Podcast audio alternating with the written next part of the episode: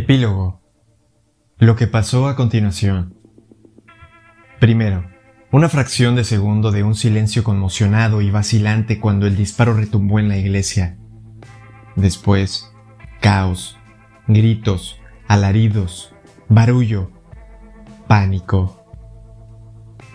Ricky no se movió, pero fue como si una inmensa explosión procedente del revólver lo lanzara hacia atrás se sintió atrapado por un repentino torbellino, con la cabeza dándole vueltas.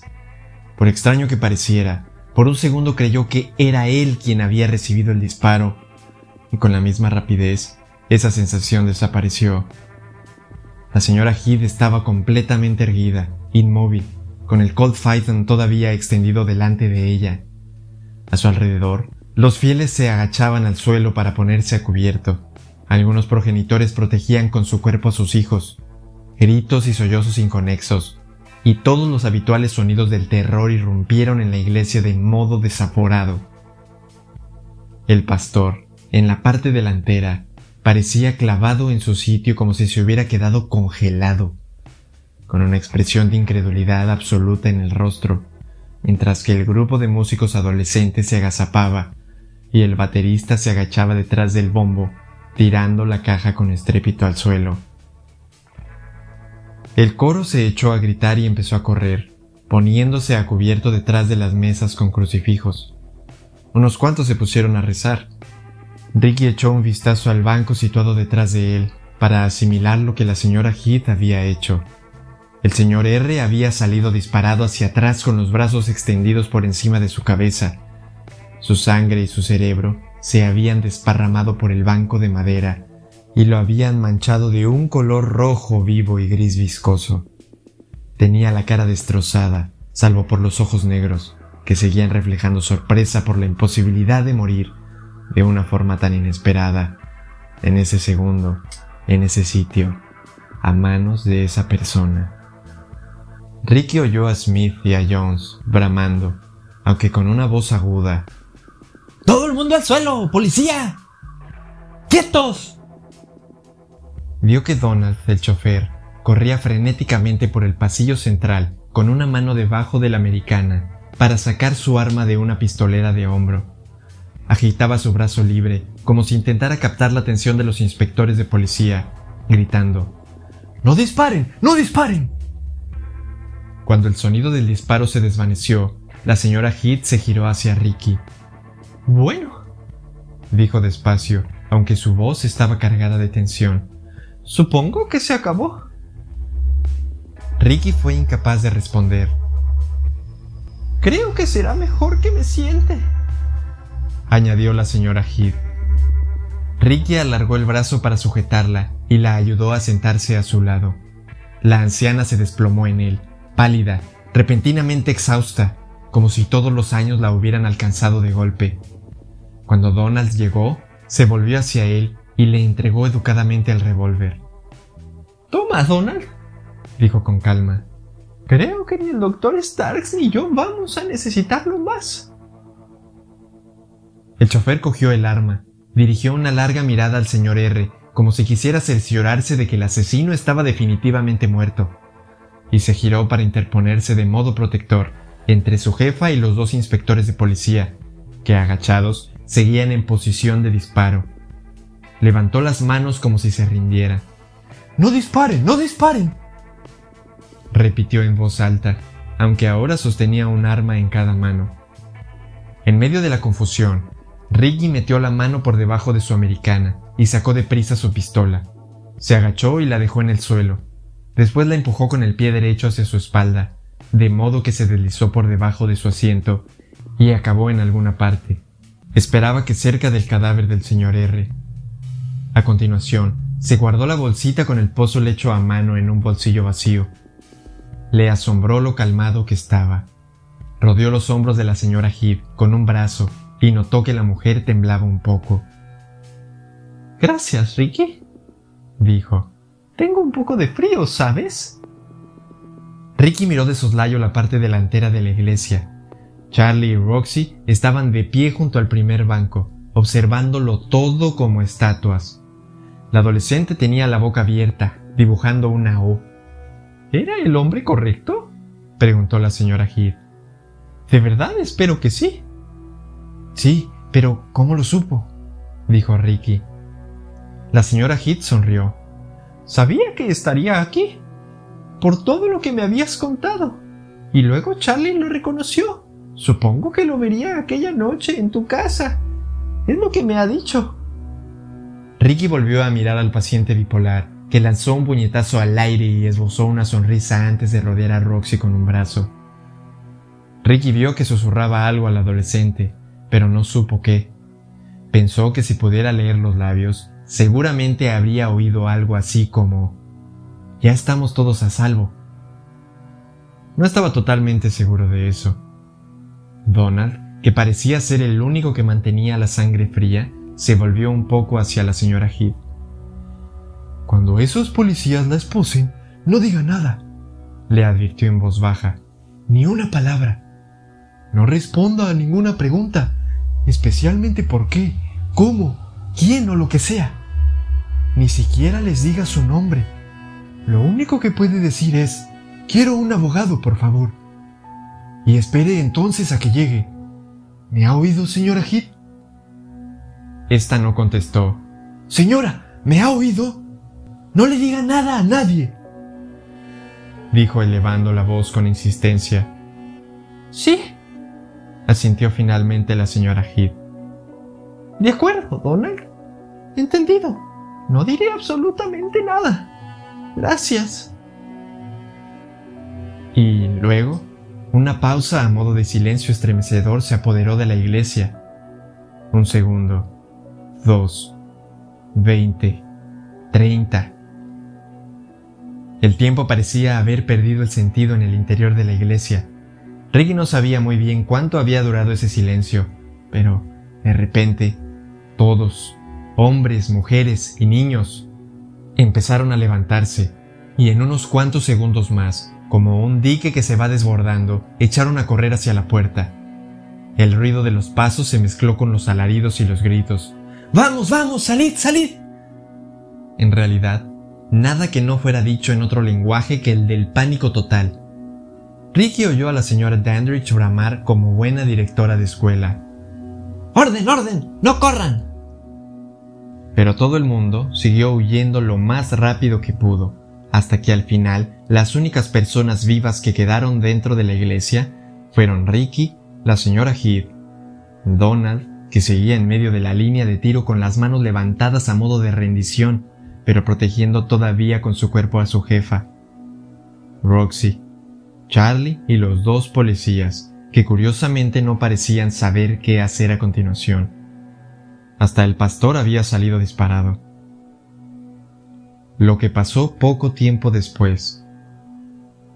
La sala era oprimente, como un traje mal entallado, paredes de hormigón gris, una única mesa metálica con dos sillas, una luz potente y fuerte, de techo, y un espejo que Ricky sabía que era unidireccional, para que solo pudiera observarse desde fuera.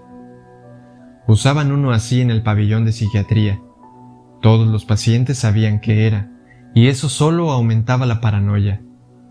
Había una cámara colgada a cierta altura en una pared, colocada de modo que si alguien se movía, lo seguían grabando en video.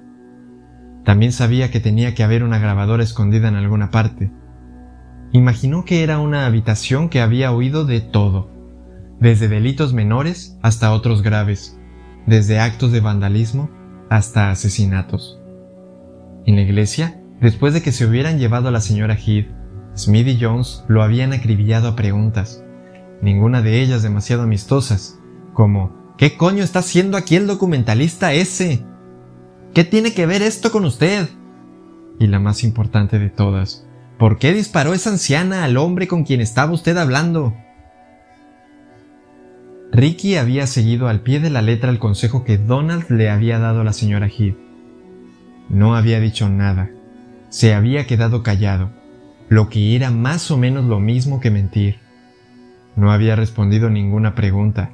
Se había percatado de que guardar silencio frente a unas emociones intensas era una habilidad que había aprendido al principio de su carrera psicoanalítica y cuyas lecciones le resultaron muy útiles ahora.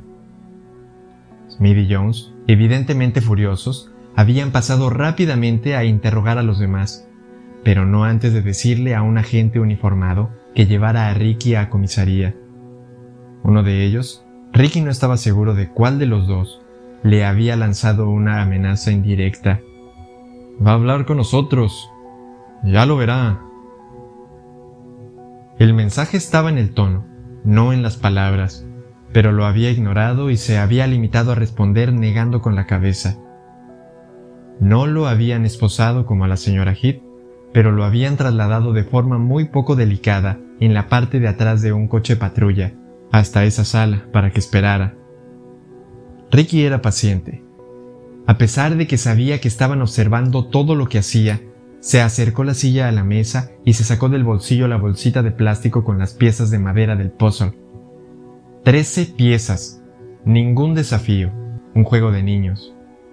Las encajó una tras otra hasta que se vio claramente la imagen. Una típica instantánea veraniega de un hombre imponente, alto y canoso, de pie frente a un lago reluciente. Se veía, a lo lejos, una cadena montañosa, y el cielo estaba cubierto de nubes blancas. Repartidas a ambos lados del hombre, tres figuras más pequeñas. Sabía exactamente a quién estaba mirando, a las personas que querían verlo muerto. Hola, doctor, pensó. Era más joven entonces, y yo pensaba que era mi amigo y mi mentor. ¿Había decidido ya volverse malvado? Claro que sí. Y siguió uno por uno, con los demás. Hola, señor R. Puede que fueras un niño en esta fotografía, pero ya tienes el aspecto del asesino en el que te ibas a convertir. Hola, Merlín. ¿Puedo atisbar al abogado que eres ahora? Hola, Virgil. Está claro que siempre fuiste hermosa. Miró los ojos de todos ellos Dos de las personas de la fotografía ya estaban muertas. Las otras dos se encontraban en Nueva York, todavía más huérfanas que el día en el que se había tomado aquella fotografía.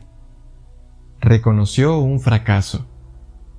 La psiquiatría consiste en intentar encajar las partes de un puzzle para ver una imagen más completa. Pero detuvo esta línea de pensamiento. No le serviría de nada en aquella sala de interrogatorios de la policía Ricky echó un vistazo al puzzle, mezcló de nuevo las piezas y las metió en la bolsita, que volvió a guardarse en el bolsillo. Unos instantes después, Smith y Jones entraron en la sala. Muy bien, doctor. ¿Quiere contarnos qué ha pasado hoy? Ricky negó con la cabeza. Lo siento, inspectores. Creo que no puedo ayudarlos demasiado. La señora Heath es paciente mía por lo que debo regirme por la confidencialidad entre médico y paciente, hasta que ella me autorice en persona y por escrito, algo que dudo mucho que haga, lo que puedo decir es realmente limitado. Smith se dejó caer con pesadez en la silla situada delante de Ricky, mientras que Jones se apoyaba en la pared que tenía detrás, aunque lo bastante cerca como para que lo oyera cada vez que movía los pies. Sabía que era el procedimiento habitual, diseñado para ponerlo nervioso, porque si pones nerviosa a la gente, ésta habla. Smith le haría preguntas hasta que de repente Jones se inclinaría hacia adelante y le gritaría furiosamente algo al oído. Una variación de la rutina del poli bueno y el poli malo que funciona tantas veces, aunque no iba a hacerlo aquel día. Smith se inclinó hacia adelante. Bueno, no creo que el fallecido fuera paciente suyo, ¿verdad? Ricky pensó un momento. Se me acercó y me pidió ayuda, pero no era paciente mío. No. Hábleme de él. No creo que pueda. En realidad no lo conocía. Lo mejor es que algunos secretos permanezcan ocultos, se dijo, aunque todos los psicoanalistas que conocía discreparan de esta norma. Solo que en esta ocasión era verdad. Bueno, ¿de qué estaban hablando entonces? ¿Qué le dijo? Porque seguro que no era del tiempo, de nada relativo al funeral, ni de quién ganaría el partido de este sábado. Dijo que creía que hoy iba a morir alguien, Bueno, pues tenía razón. Pero no creo que pensara que él fuera quien iba a palmarla. Creo que tienes razón, inspector. ¿Qué más dijo? No sé. Costaba concentrarse en lo que estaba diciendo porque el coro estaba cantando, el grupo estaba tocando, la gente estaba rezando y el pastor estaba predicando. Había muchas distracciones. Sí, claro. Tiene a un individuo armado hasta los putos dientes detrás de usted diciendo que alguien va a ser asesinado, pero le costaba oírlo. Lo siento, respondió Ricky encogiéndose de hombros. Su disculpa no era sincera en absoluto. Smith parecía frustrado. Vamos, doctor, ayúdenos un poco. Este caso ya es bastante confuso de por sí. Una anciana rica dispara, al parecer de una forma totalmente inesperada, a un individuo que, según tengo entendido, no había visto en su puta vida, en medio del funeral del hombre al que tampoco conocía. Por el amor de Dios, ¿qué clase de asesinato es este? Y usted parece ser la única persona de toda la iglesia que conocía a la víctima. Sí que díganos, doctor, ¿quién era? Creo que era un asesino, pero no estoy especializado en psiquiatría forense. Sí, bueno, gracias, doctor, pero eso ya lo habíamos deducido nosotros solitos. Tenía un par de armas, incluida una 9 milímetros con silenciador y otra del calibre 40 que estaba en el suelo, donde seguramente se le cayó. Pero no llevaba ningún documento de identidad encima. Ninguna de las dos armas es rastreable, y cuando registramos su coche, encontramos carnet de conducir, tarjetas de crédito y hasta un par de pasaportes, todos a nombres distintos con diferentes direcciones de sitios repartidos por todo el puñetero país, ninguno de los cuales parece ser auténtico. Todavía no los hemos comprobado todos. Estamos trabajando en eso. Pero ahora mismo, ni siquiera tenemos el nombre verdadero de este hombre, pero si hasta hemos metido sus huellas dactilares por la base de datos y no ha habido coincidencias, coño. El señor R se ocultaba extraordinariamente bien, pensó Ricky. Nunca averiguarían quién era de verdad. Así que tenemos un cadáver sin identificar, doctor. Tenemos una asesina que no debería serlo y ningún móvil evidente. Y la única persona que lo relaciona todo entre sí es usted. Ayúdenos. ¿Por qué estaba hablando con usted? Creo que tenía un problema y sabía que yo era psicoanalista. Era consciente de que esta respuesta petulante enfurecería a los dos inspectores. Smith golpeó la mesa con el puño y Jones se agachó y le gritó al oído, tal como esperaba. Maldita sea. O empieza a colaborar o lo encerramos. Ricky conservó la calma. Había presenciado demasiadas explosiones de rabia en su carrera como para dejar que las amenazas de un policía lo intimidaran. ¿Acusado de qué? De obstrucción a la justicia y de ser gilipollas. Algo de la saliva de Jones le salpicó la cara. Entonces supongo que necesitaré un abogado, dijo. Dejó que esta frase se enconara. ¿Necesito un abogado, inspectores? Esta pregunta dejó la pequeña sala en silencio. Los dos policías sabían que abogado significaba dejar de hablar. ¿Lo necesito o no? Tras lograr controlarse, Smith levantó la mano e hizo un gesto a su compañero para que retrocediera. Era lo que Ricky esperaba.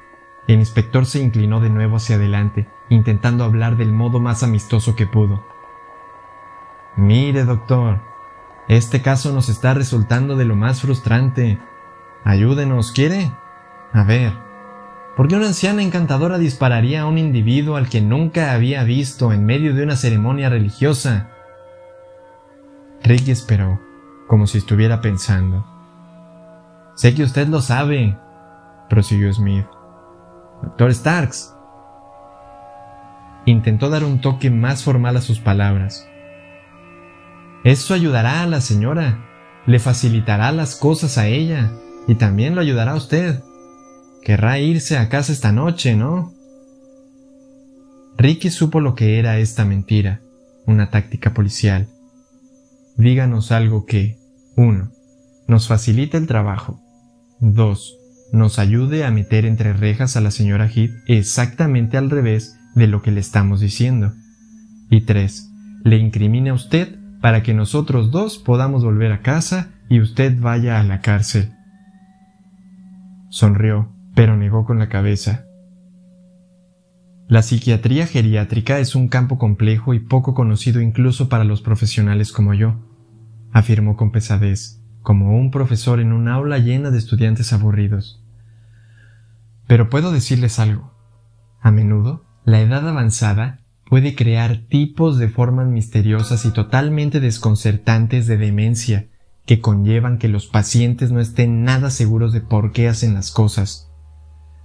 Es como si algún recuerdo de un lugar profundo de su pasado olvidado provocara un acto precipitado en el presente.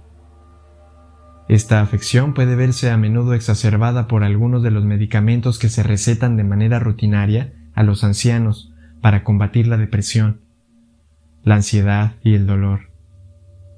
Si no se prescriben correctamente equilibrados, bueno, a veces pueden ocurrir sucesos dramáticos de los que las personas no son totalmente responsables.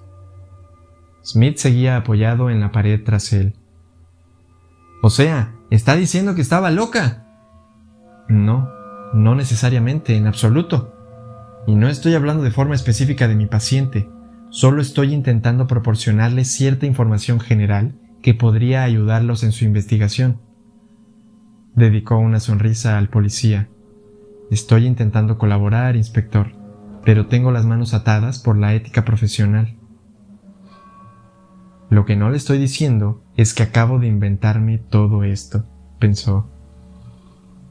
Sí, muy bien, dijo Jones desde detrás de él. Dígame, doctor, ¿Sabe de quién era el arma? Me refiero a la que la anciana usó para asesinar al hombre cuyo nombre desconocemos. Estaba registrada a nombre de usted. ¿Sí? dijo Ricky, pensando deprisa. Naturalmente. La señora Heath es una anciana que vive bastante sola y había expresado ciertos temores acerca de su situación. No estoy diciendo nada que usted no sepa, inspector. Así que le presté el arma, ya sabe cómo es Miami, a veces da miedo. Esperaba que la reputación de la ciudad lo ayudara en este sentido. O sea que se la prestó. Por supuesto. Soltó Smith con sarcasmo. Proporciona armas a todos sus pacientes. Ricky intentó parecer preocupado. Pensó que Virgil interpretaría aquel papel de modo muy conveniente. No esperaba que empeorara, inspectores pero es algo prácticamente imposible de predecir. Estados de fuga, se le suele llamar, explicó. Esto es posiblemente lo que pasó, pero no puedo estar seguro sin estudiar mucho más el caso. Estoy haciendo un muy buen trabajo llevando a estos dos a un estado de rabia, se dijo. No están acostumbrados a que les den lecciones. Interiormente se produce una ruptura con la realidad en el exterior pasan cosas de las que el paciente no es consciente de verdad. Tal vez haya tenido suerte de que la señora Heath no me disparara a mí, o quizá al pastor, o a algún desconocido sentado allí, aunque puede que sí disparara a un desconocido. Los dos policías permanecieron callados un momento, como si intentaran asimilar lo que Ricky estaba diciendo, al mismo tiempo que trataban de contener una rabia intensa están acostumbrados a controlar la situación, pensó Ricky. Pero en este caso no lo hacen y nunca llegarán a hacerlo. Piénsenlo del siguiente modo, agentes, añadió pasados unos segundos. Es como si un hombre que ha bebido demasiado y conduce muy deprisa, bien entrada la noche, con unos neumáticos viejos y desgastados, por una carretera desértica de Alabama. Y pongamos, solo por decir algo, que hace un poco ese hombre ha quedado impune de un asesinato. Y pisa el acelerador de modo realmente peligroso. Quiero decir a fondo, porque se imagina que alguien lo está siguiendo. A ver, ¿hay alguien realmente detrás de él o no? Y cuando nuestro hombre pierde el control, ¿Está ese accidente provocado por una alucinación? Puede que hubiera alguien circulando detrás de él, claro. Pero, ¿estarían quienes fueran siguiendo a un pobre hombre borracho? tal vez simplemente volvían a casa tras un duro día de trabajo. ¿Es eso un homicidio? Cuando te sumerges en el ámbito de la psicología, lo que la gente hará o no en condiciones de estrés, de sentimientos de culpa o de rabia, bueno, hay muchos factores complejos a tener en cuenta. Miró a los dos policías. ¿Verdad, inspectores? Sabía que ninguno de los dos hombres querría hablar sobre Jimmy Conway, sobre Julia, la canguro asesinada, o sobre nada de ese pasado concreto, ni sobre la posible relación que tenía aquello con ese momento en el que él estaba sentado en la sala de interrogatorios. El escenario revuelto que había descrito no era en realidad relevante desde un punto de vista psiquiátrico, pero lo sería para esos dos policías. Sabían también que no querrían que se mencionara en voz alta el nombre de Jimmy o de Julia en cualquier cinta que se grabara esa noche. Solo quieren las relaciones que les sirven a ellos, no las demás. Vio que los dos inspectores se miraban de soslayo. No va a ayudarnos nada, ¿verdad, doctor? dijo Smith. Esta pregunta, pronunciada con cierta resignación, sorprendió a Ricky. No era en absoluto la que haría un policía. Les he ayudado, inspector, respondió Ricky. Creo que más de lo que llegarán a saber jamás. No son conscientes de que la bala de la señora Heath enterró también su crimen, se dijo a sí mismo. Muy bien, dijo Jones enfadado desde detrás de él. Ricky se volvió un poco hacia el inspector. Se le había ocurrido otra idea, algo que les dificultaría aún más las cosas. ¿Han pensado que la víctima podría haber estado a punto de abrir fuego indiscriminadamente en esa iglesia? Tenía más de un arma, según me han dicho antes. Es muy posible que la señora Heath, con independencia de sus procesos mentales, salvara a muchas personas en ese funeral podría ser la verdadera heroína de la historia. Los dos policías se quedaron callados. Ricky procesó rápidamente lo que podría estar pasándoles por la cabeza. Virginia Tech. 32 víctimas mortales. Salt Lake City. 5 muertos en un centro comercial. Lancaster, en Pensilvania. 5 niñas muertas a balazos en una iglesia amish. Capitol Hill, en Seattle siete víctimas más asesinadas a tiros. Y todo esto solamente el último año. Eso les dará algo en lo que pensar esta noche y les impedirá conciliar el sueño, pensó. Nos va a tener dando vueltas y más vueltas intentando averiguar quién era nuestra víctima y qué iba a hacer, ¿verdad, doctor? Ricky recordó el desafío del juego mortal al que se había enfrentado cinco años atrás. Averigüe mi nombre. Hacía cinco años solo le habían dado 15 días para conseguir esto. Exactamente, inspectores, averigüen su nombre, que tengan suerte, pensó. Cuando se sentó detrás de mí, se presentó con un nombre. Creo que era un alias. Mintió. Dijo que se llamaba Rumpelstiltskin, soltó Ricky en voz baja. Pero no creo que fuera su verdadero nombre, porque así se llama el personaje de un cuento que teje hilos de oro. Lo más probable es que fuera inventado. Adiós, Zimmerman. Adiós, Rumpelstiltskin. Y adiós, señor R. Ignoró el torrente de palabrotas incontroladas que los dos inspectores profirieron al instante antes de levantarse, salir de la sala y cerrar la puerta con llave. Imaginó que lo dejarían cuatro o cinco horas más en la sala de interrogatorios para ponerlo nervioso antes de verse obligados a soltarlos, porque fueran cuales fuesen los delitos que él podía o no haber cometido, eran tan vaporosos como la primera niebla matutina. Una breve vista en el juzgado, una semana después. El juez, situado en su estrado de modo que miraba desde arriba al pequeño grupo reunido ante él, parecía estar algo más que ligeramente irritado. Era un hombre menudo, calvo y algo rechoncho, con unas gafas enormes y unas orejas que parecían ser de una tonalidad distinta de rojo que la de sus mejillas. Tenía los ojos puestos en un par de jóvenes fiscales que estaban sentados delante de Smith y de Jones. Ninguno de estos cuatro hombres paraba de removerse, incómodo. A ver si lo he entendido, dijo el juez con frialdad. Me están pidiendo que no fije ninguna fianza a una mujer de 87 años, y ni siquiera están seguros de si se trata de un caso capital, y no porque todavía no se ha identificado la víctima, y no saben cuál fue el móvil del crimen. Así que quieren que la acusada se quede en la cárcel sin más. Uno de los fiscales se puso de pie. Señoría, esta mujer mató de un disparo a un hombre delante de decenas de testigos. Un hombre que iba armado, creo. Sí, pero un hombre que, al parecer, tenía malas intenciones solo que no pueden decirme cuáles eran. Señoría, ¿y creen que hay riesgo de fuga? Es una mujer rica, señoría, y... Y permítame que le recuerde, letrado, que tiene 87 años. El juez hizo un ademán al fiscal para subrayar sus palabras.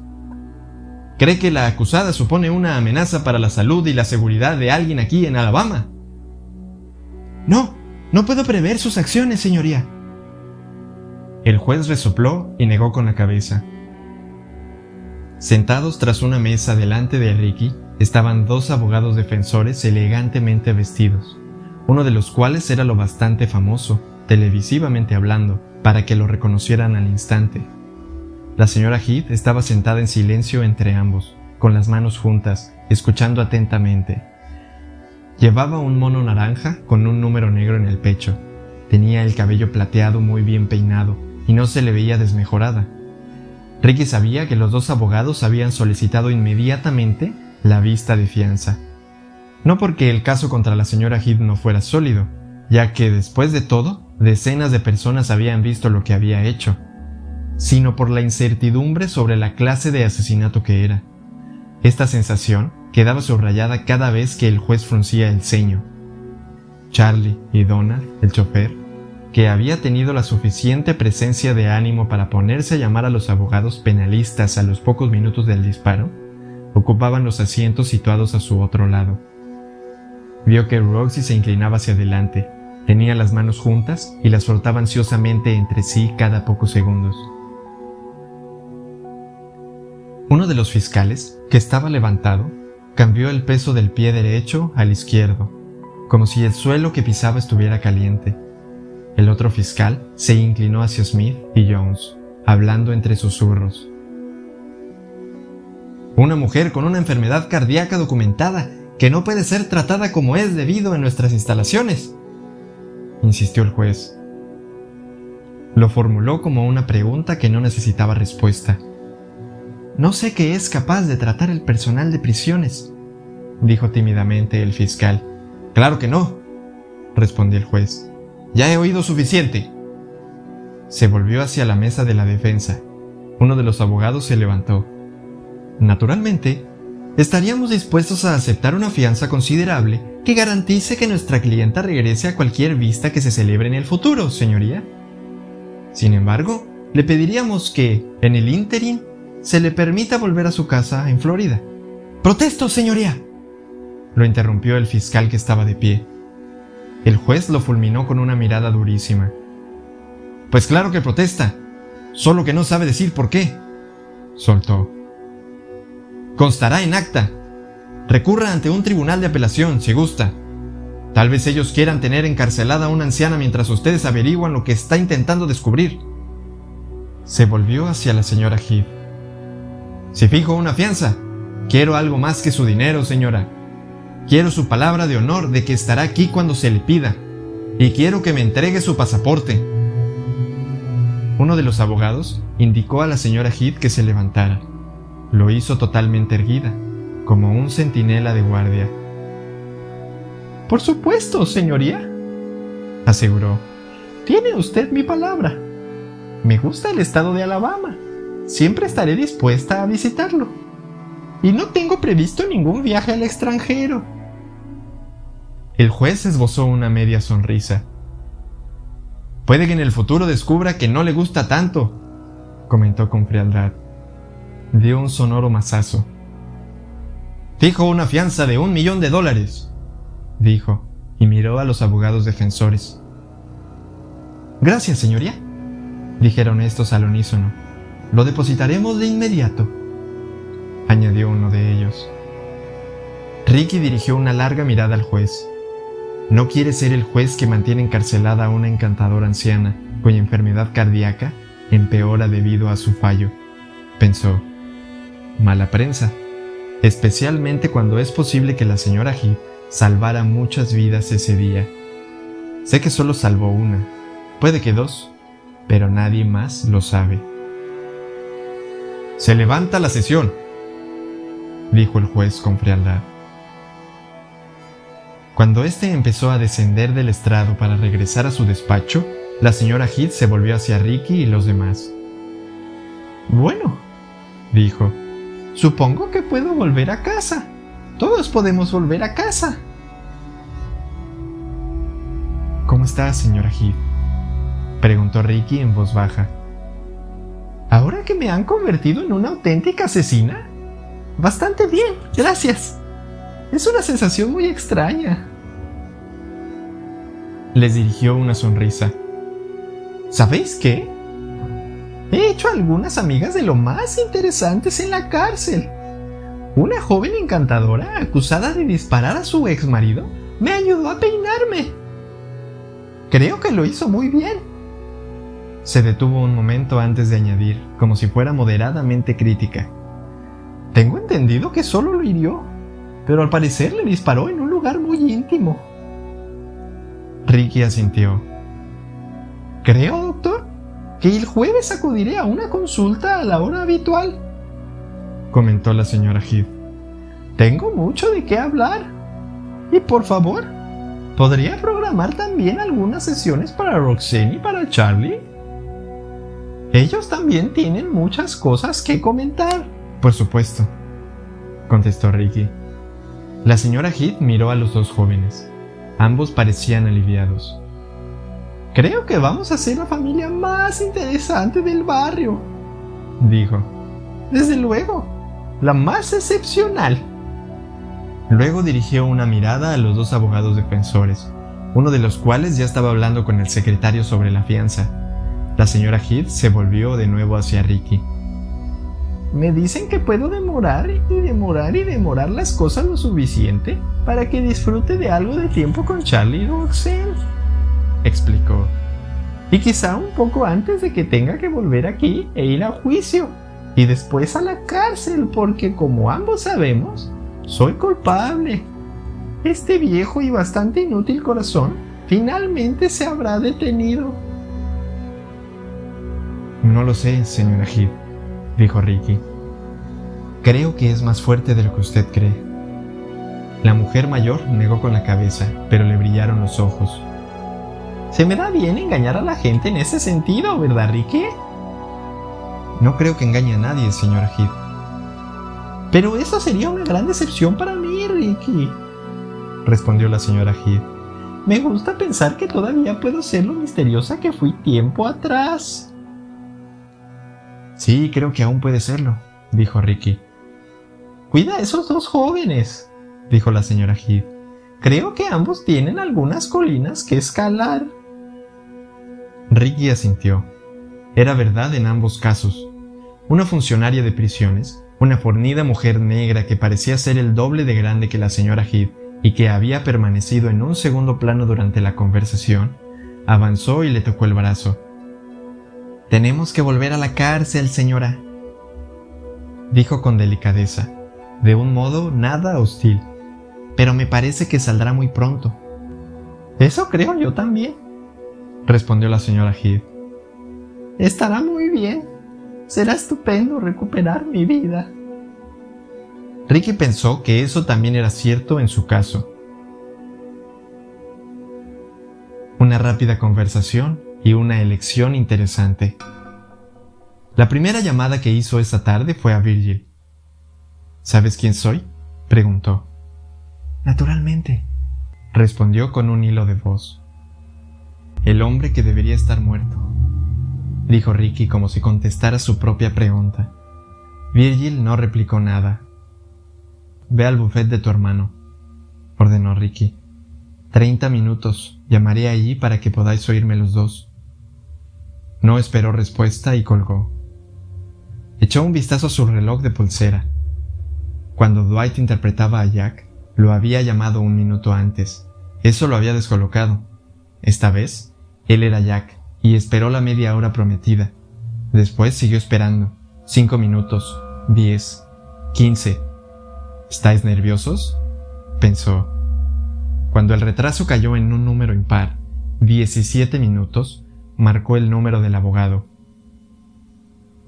Los dos estamos aquí, dijo Merlín, inexpresivo, apagado, frío, ocultando sus emociones. ¿De luto? Preguntó Ricky. Eso no es asunto suyo, respondió Merlín. En realidad sí que lo es, dijo Ricky. Sabes muy bien lo que podría pasar si alguien os relacionara con vuestro hermano, así que nada de funeral, nada de ceremonia religiosa, ni siquiera una lápida en su tumba o una esquela en el periódico, ninguna oportunidad de ponerse el traje negro o el vestido negro y llevar unos lirios blancos a una última morada. Si os relacionaran de algún modo con él, no recibiríais una llamada telefónica como esta. Os llamarían a la puerta para haceros unas preguntas muy difíciles. ¿Creéis que todos los policías de Alabama son idiotas? Sería una conclusión muy errónea a la que llegar, letrado porque no lo son. Y estoy completamente seguro de que ni tú ni tu hermana disfrutaráis ni siquiera un minuto en una cárcel de Alabama. Se detuvo un momento. Dime, Virgil, ¿crees que podría salir airosa de esa clase de reunión con una de tus actuaciones? No obtuvo respuesta, aunque Enrique sabía que probablemente la respuesta era sí, pero no lo dijo, y a duras penas se permitió pensarlo. ¿Sabéis quién podría relacionaros fácilmente con todas esas cosas? Las patillas ensangrentadas de Elvis, un incendio provocado, el asesinato de un abogado, la muerte del querido profesor. Roxy le había dicho que los mataría si les habían robado un minuto juntos. Pensó que habían hecho mucho más que eso. Dudó antes de añadir. Digo, cosas, pero todos sabemos que la palabra exacta es delitos. Esperó a que Merlín respondiera. Sí, evidentemente. Usted, doctor. ¿Correcto? dijo Ricky, que imprimió a sus palabras toda la frialdad que pudo. Y esta vez no estoy solo, ¿verdad?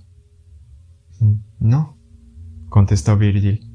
Hasta esta breve palabra estaba cargada de tensión la persona a quien normalmente recurriríais para resolver este pequeño, llamémosle dilema, ¿os parece? Bueno, ya no está aquí, ¿verdad? Sabía que esta frase era cruel, pero satisfactoria. Deje de hacer preguntas cuyas respuestas ya sabe, doctor, dijo Merlín. Ricky oyó la dificultosa respiración de Virgil al otro lado del teléfono. Lo queríais, ¿verdad? A pesar de saber quién era y lo que hacía y lo que le impulsaba a hacerlo, lo seguías queriendo, ¿no? Ya sabes que sí, dijo Virgil con una voz ahogada. Se lo repito, doctor. La voz de Merlín era igual de tensa. Por segunda vez, deje de hacer preguntas cuyas respuestas todos sabemos. Están en una situación dificilísima, pensó Ricky. No pueden reclamar a su hermano por más que quieran hacerlo. Es la indignidad final de querer a un asesino. Tienen que esperar que conserve su anonimato una vez muerto. Solo muriendo, sin que nada lo relacione con ellos, puede mantenerlos a salvo como hacía en vida. Muy apropiado. Bueno, supongo que preferéis que mantenga lo que sé en secreto. Por supuesto, dijo Virgil, demasiado deprisa. ¿Merlín? Sí. El abogado escupió la palabra con amargura. Equilibrio, pensó Ricky. No era la primera vez que lo pensaba, y seguramente no sería la última. la misma palabra que había usado el hermano muerto. Me parece que los dos tenéis que hacer una elección, dijo despacio, pronunciando con mucho cuidado para que todas las palabras estuvieran cargadas de todo lo que había pasado hacía cinco años y en el presente, y de todo lo que podría pasar en el futuro. Es una decisión consciente que muy pocas personas pueden tomar en la vida, lo que curiosamente es una suerte inmensa y una terrible desgracia a la vez. ¿Elegiréis llevar una vida normal, con una familia que te quiere y una exitosa carrera en la abogacía en tu caso, Merlin? ¿O en el tuyo, Virgil? Una vida artística, aclamada en el escenario y que puede que incluso en el cine. O tal vez los dos decidiréis que todas esas cosas y lo que conllevan no valen nada y preferís ser un par de asesinos? Tanto Merlín como Virgil permanecieron callados. ¿Os satisface la muerte o la vida? Ninguna respuesta. Una decisión fascinante, dijo Ricky. Muy poca gente tiene la oportunidad de elegir no ser un psicópata. Esta vez el silencio duró 30 segundos largos. Adiós, doctor, dijo por fin Merlín con frialdad. Espero no volver a verlo nunca. ¿En un juzgado? ¿En la puerta de su casa? ¿O cerca de los colegios de sus hijos? ¿Delante del piso de Virgil? ¿En Washington Square? ¿Entre el público que asiste a una función teatral?